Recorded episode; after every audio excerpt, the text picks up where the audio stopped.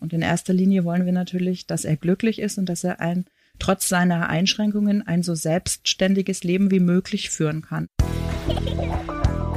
Oh Mama. Räumt ihr bitte mal euren Scheiß hier weg. Mami, chill mal deine Base.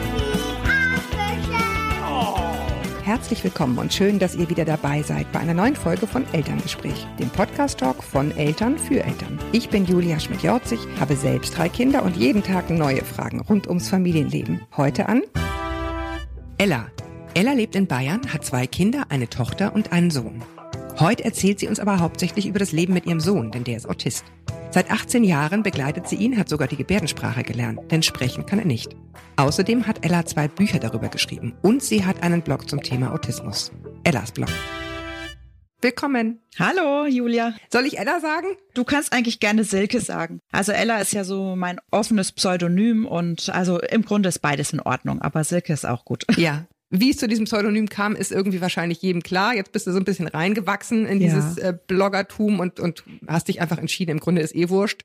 Aber das Ding heißt immer noch Ellas Blog für alle, Richtig, suchen. genau. Am Anfang, als ich angefangen habe, da wusste ich noch nicht so recht, wohin das Ganze führt. War auch noch so unsicher, wie das alles so funktioniert. Und dann habe ich eben mit Pseudonym gestartet, aber dann hat sich das ziemlich schnell vermischt, so Ella und Silke. Und ich blieb, bin aber dann dabei geblieben, weil vieles, was ich auch so schreibe, wird trotzdem so ein bisschen verfälscht, einfach um auch die Privatsphäre Klar. von meiner eigenen Familie und der anderer zu vermischen. Deswegen ist Ella schon nach wie vor in Ordnung. Ella, wir sprechen heute darüber, wie so ein Elternleben aussieht, wenn man ein autistisches Kind hat und wie man das überhaupt merkt, dass das eigene Kind autistisch ist. Das ist ja ganz am Anfang, wenn die eh nicht reden, sozusagen auch nicht so einfach. Hm. Wir sprechen über den Alltag und vor allem eben auch, was das mit einem macht, wenn man ein Kind hat, das natürlich anders ist, als man sich das am Anfang vorgestellt hat.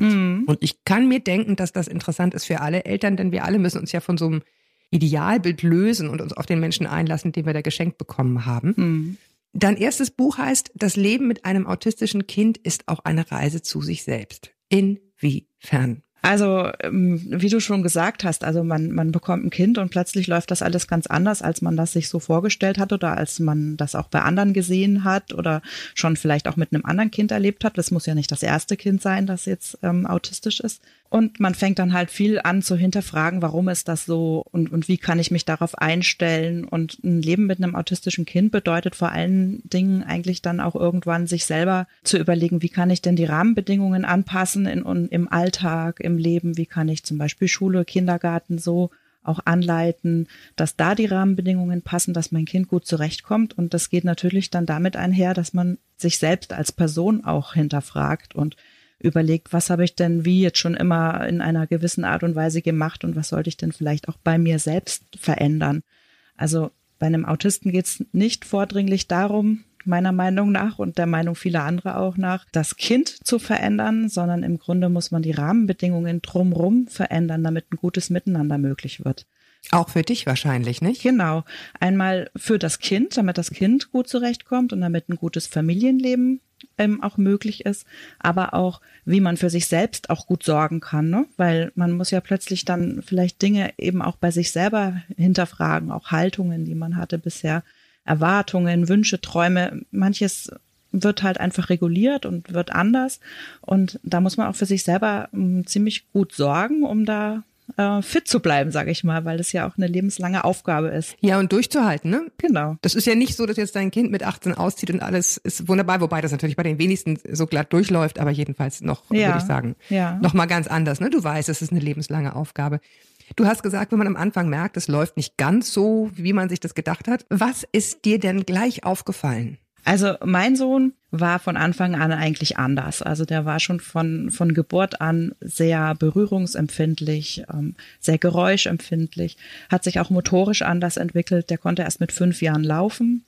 Und auch das Essen war schwierig. Also er hatte da einen ganz starken Würgereflex. Also da blieb wenig in ihm drin. Und so die ersten Jahre war es da von der ganzen Wahrnehmung her und von dem, wie er, ich sag mal in Anführungsstrichen, funktionierte, so als kleiner Mensch, alles ganz anders. Also auch das Schlafverhalten. Er hat bis er 18 Jahre alt war, eigentlich so gut wie nicht durchgeschlafen. Also dieses, was man Du, du dann offensichtlich auch nicht? Nee. Also das, was andere so nach ein, zwei, drei Jahren hinter sich haben, hatten wir so 18 Jahre. Und all diese Gott, Dinge, oh die Gott. waren halt anders bei uns. Aber wir wussten natürlich nicht von Anfang an, dass er jetzt Autist ist, sondern das kam dann erst später. Also mit sechs Jahren hat er erst die. Oh Gott. Sechs Jahre habt ihr sozusagen, hast du gefühlt, das kann irgendwie nicht richtig sein oder das ist irgendwie läuft das nicht normal? Weil sechs Jahre ist ja eine lange Zeit. Ja, also dass das anders läuft, das war, wie wie ich schon gesagt habe, von Anfang an so. Am Anfang wurde das vom Kinderarzt auch noch damit erklärt, dass er halt gleich viele Infekte hatte, also so Kleinigkeiten. Ne? Es wurde gesagt, also er entwickelt sich nicht so der Norm entsprechend, weil er halt öfter mal krank war und so. Aber als er dann ein Jahr alt war, war das nicht mehr Erklärung genug. Also da ging dann so die Diagnostik los. Da wurde dann überlegt, was könnte dann äh, sein und es wurden viele genetische Tests gemacht, genetische Syndrome rauf und runter getestet und das war es aber alles nicht. Und wir haben parallel als Eltern dann sehr viel recherchiert und kamen immer wieder auf das Thema Autismus und haben dann uns auch an den Spezialisten gewandt und der hat dann das auch eindeutig diagnostiziert. Da war mein Sohn dann aber auch schon sechs Jahre alt. Ich denke aber, wenn er jetzt noch mal so klein wäre, dann würde er die Di Diagnose sicherlich früher bekommen, so mit drei, vier Jahren, weil das Wissen zum Thema Autismus auch in den letzten 15 Jahren, sage ich mal, enorm gewachsen ist. Ja, wahrscheinlich auch dank solcher Sachen wie deines Blogs, ne? Also die, der Austausch unter den Eltern ist wahrscheinlich auch wesentlich größer. Ja. Und damit auch das, was zurückkommt zu den Ärzten, ne? Also insofern kann man das nur ja, feiern, dass Ja. du dir sozusagen die Mühe machst, äh, neben all dieser Belastung auch noch einen, einen wirklich sehr ausführlichen und sehr informativen Blog zu schreiben. Ja, Also, danke dir. Aber also mein, meine Aufklärungsarbeit ist ein kleiner Teil von einer großen Aufklärungslandschaft. Also ich freue mich, dass ich einen Teil dazu beitragen kann, aber viel, es gibt viele andere Eltern auch und vor allem auch Autistinnen und Autisten selbst, die aufklären. Also das ist mir auch ganz wichtig, immer zu betonen. Aufklärung muss immer von verschiedenen Seiten kommen und ein wichtiger Baustein ist, sich auch direkt anzuhören, was Autistinnen und Autisten selbst dazu sagen können. Jetzt mein Sohn zum Beispiel kann das nicht, der spricht ja nicht und wäre jetzt auch so nicht in der Lage, sich irgendwo hinzustellen und zu erklären, so liebe Leute ist das mit meinem Autismus, aber es gibt sehr fitte Autisten, die das durchaus können und da auch eloquent sind und das gut erklären können. Und da ist es ganz wichtig, ihnen auch zuzuhören. Und jetzt mein Blog ist ein Teil von Aufklärung, die ich gern betreibe. Wo die aber auch zu Wort kommen, ne? Genau, ja.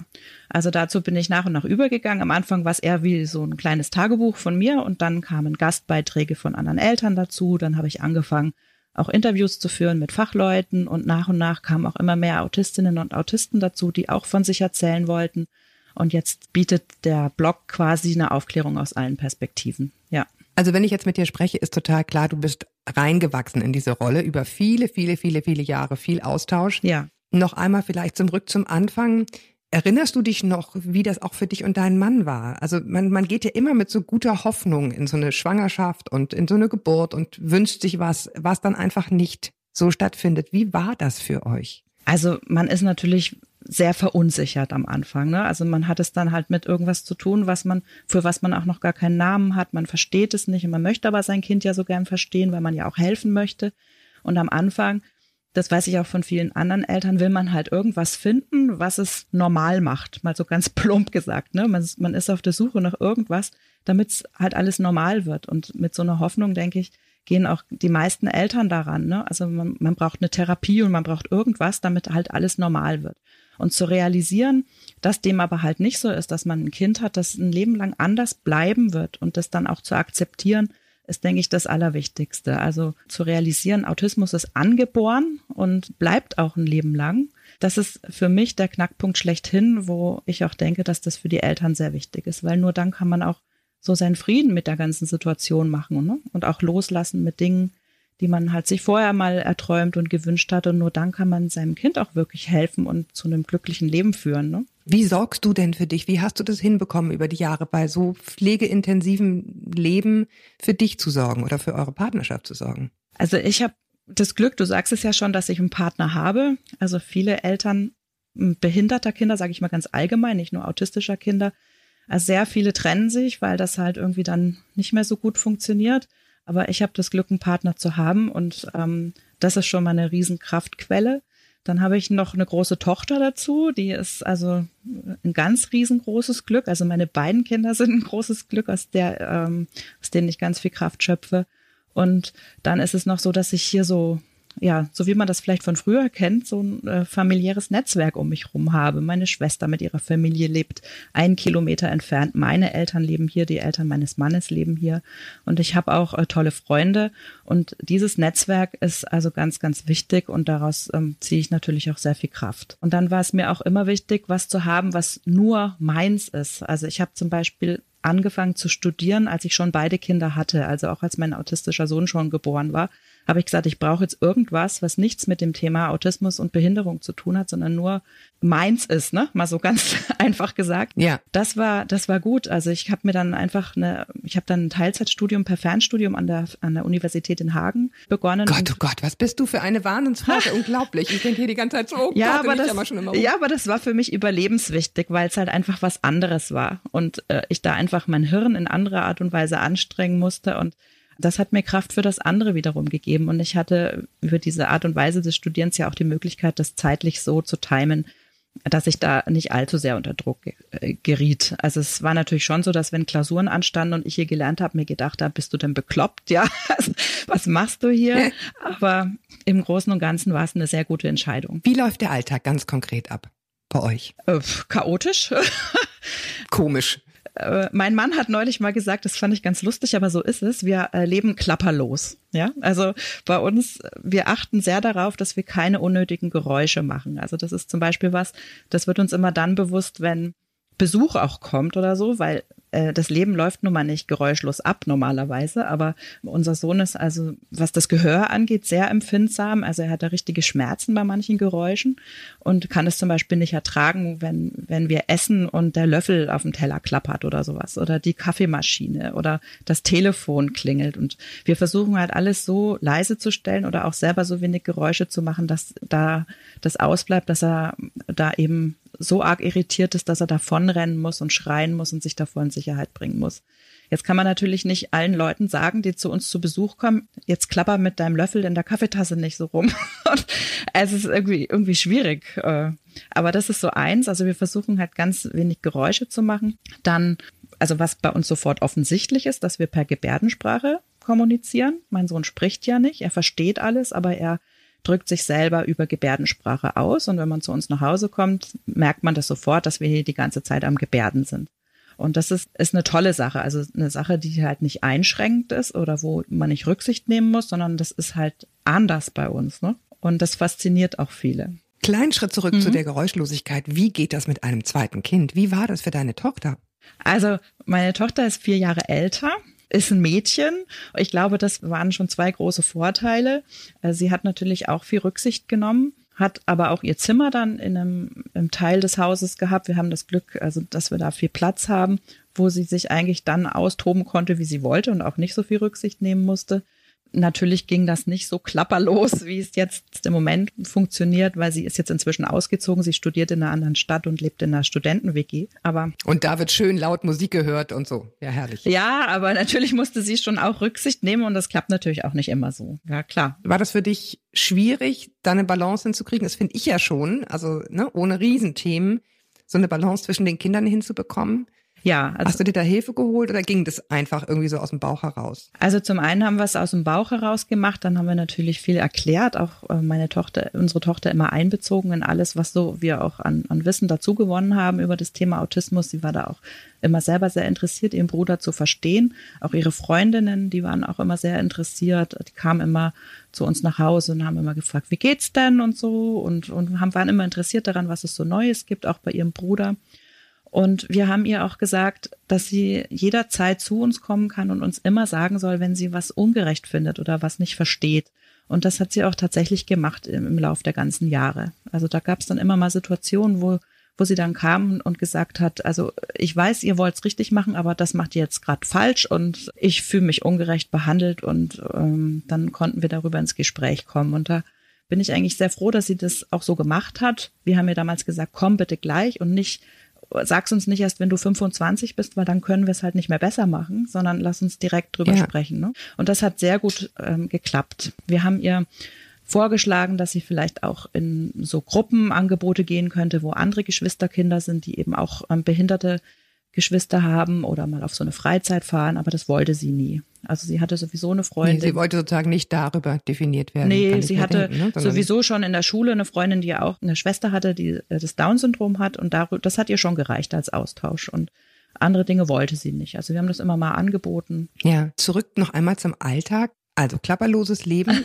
ist euer Sohn den ganzen Tag zu Hause? Nein. Oder wie läuft das konkret ab? Also der ist jetzt 19 inzwischen schon und besucht die 12. Klasse. Also im Juli ist seine Schulzeit zu Ende.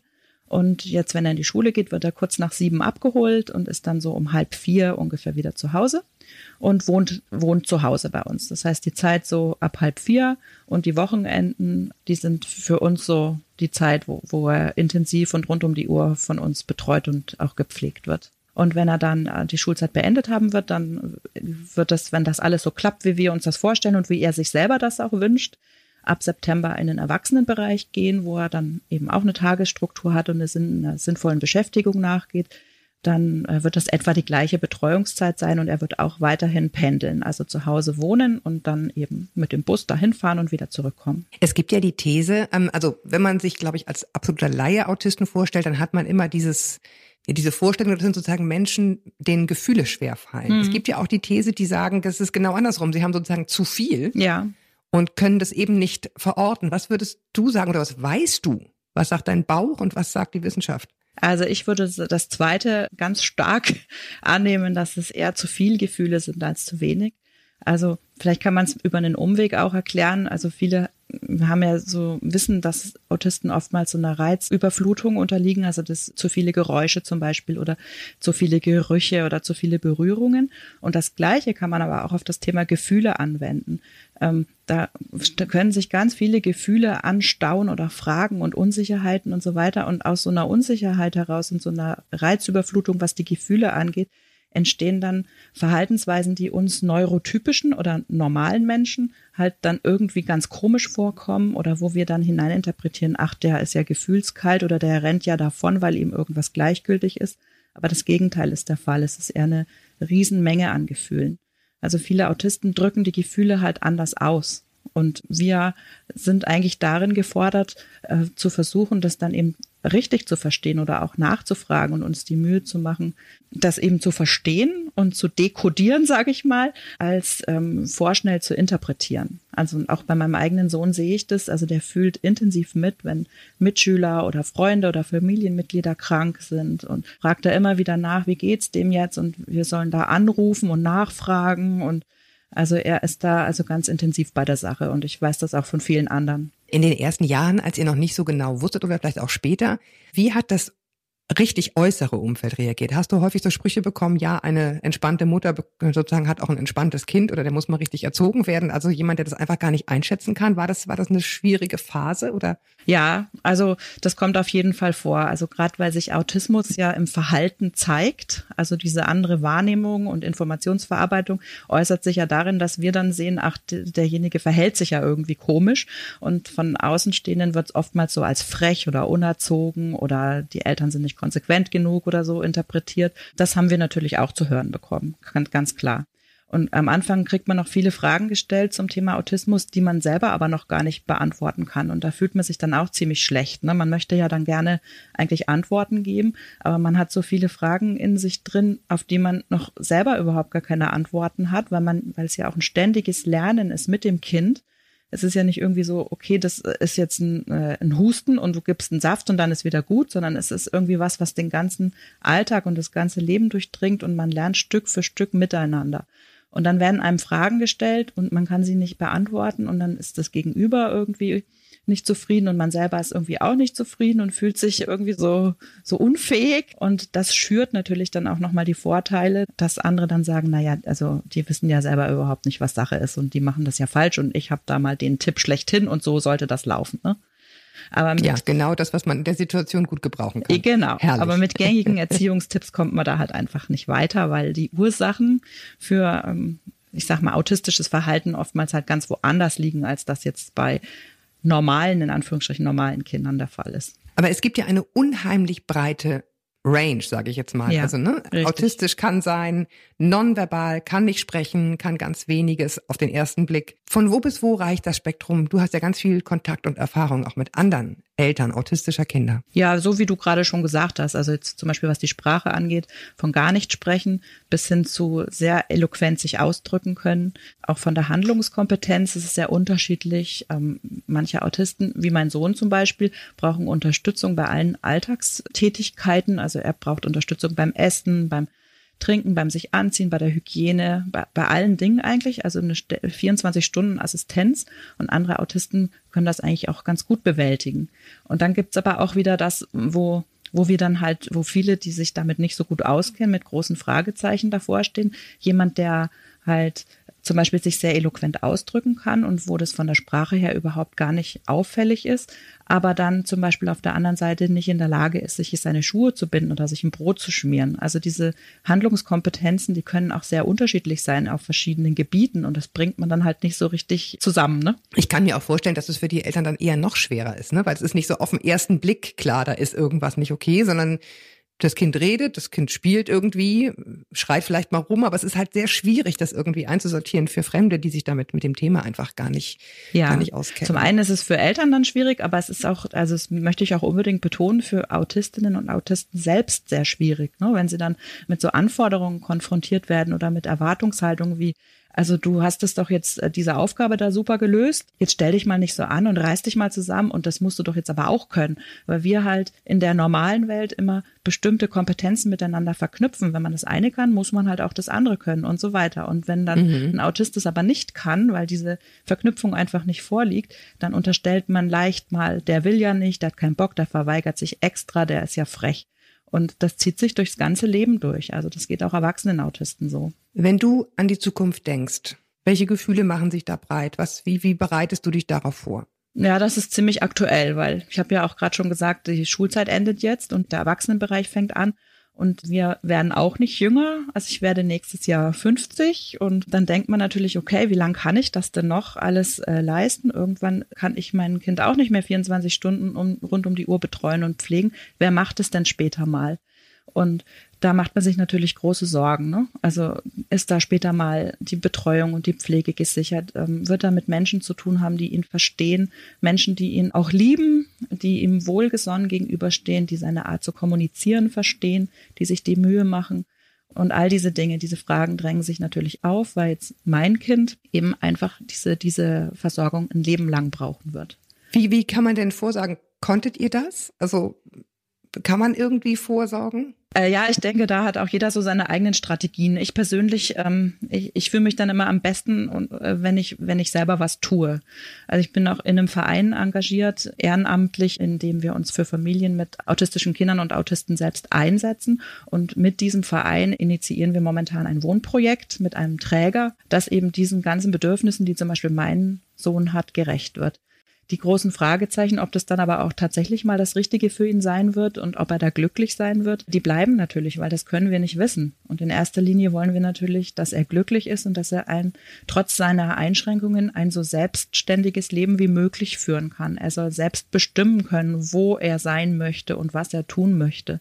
Ja, all diese Werte verwirklicht zu sehen, das ist halt unser, unser größter Wunsch für ihn natürlich, weil ich selber kann mir auch nicht vorstellen, dass ich jetzt irgendwie die große Freiheit genießen kann, wenn ich mein Kind in irgendeinem Wohnprojekt irgendwie weiß, aber weiß, aber auch davon ausgehen muss, dass er da vielleicht unglücklich ist. Dann, dann habe ich nichts davon, dass ich diese, diese ganzen Aufgaben erstmal abgegeben habe. Ich kann selber nur glücklich sein, wenn ich weiß, dass es ihm dort gut geht.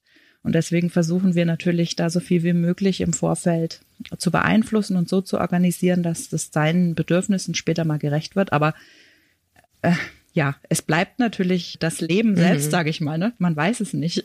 Ja, wobei ich finde ja schon mal toll, dass ihr von Anfang an im Grunde die Strategie gefahren habt, Unterstützung anzunehmen. Hm. Ne? Man kann ja auch sich vergraben und ja. ich finde, das klingt sinnvoll für alle Familien und erst recht für Familien in eurer Situation. Also ja, Ella, Wahnsinn, Hut ab. Ich finde es super, was du machst und ich empfehle jetzt einfach mal deinen Blog für alle, die das hören und vielleicht noch zweifeln und denken, irgendwas ist komisch so die allerersten Informationen und Erfahrungsberichte kann man da schon mal lesen und sich zu Gemüte führen und ein Gefühl dafür kriegen? Auf jeden Fall. Man darf mich auch gerne anschreiben. Also ich antworte auch eigentlich auf jede Mail. Die mir geschrieben wird. Okay, das ist ein Versprechen. Hier hören sehr viele Menschen zu. Ja, schon, aber also es kann manchmal ein bisschen dauern, aber den Anspruch habe ich schon an mich. Also wer sich an mich wendet, der kriegt auch eine Antwort. Ich danke dir sehr, Ella. Ich wünsche euch ganz viel Glück, ganz viel Kraft und ja, wünsche dir, dass du weiterhin die Kraft findest, so dein Eckchen da irgendwie noch für dich frei zu schaufeln. Mhm. Und natürlich deinem Sohn und deiner Tochter alles Gute und deinem Mann für die Zukunft. Vielen, vielen Dank, dass du da warst. Ich danke dir, dass ich über das Thema erzählen durfte. Aber klar.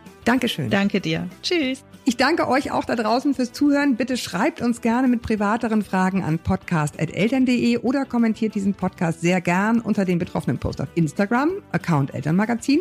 Und ganz wichtig, worauf ich nochmal hinweisen möchte, nächste Folge ist die zweite Folge unseres kleinen Formates Elterngespräch Eure Fragen. Ich freue mich also, wenn ihr mir weiterhin schreibt an podcast.eltern.de mit allen Erziehungs- und Paarfragen, die ihr habt. Elke Schicke, Familiencoach und ich werden versuchen, so gut wie möglich Lösungen und Antworten für eure Fragen zu finden. Wie gesagt, schaltet nächste Woche ein, wenn es wieder heißt Elterngespräch Eure Fragen mit Elke Schicke und meinem Kollegen Gerrit Rüsken von Papalapap. Bis wir uns wieder hören, haltet den Kopf über Wasser. Ahoi aus Hamburg.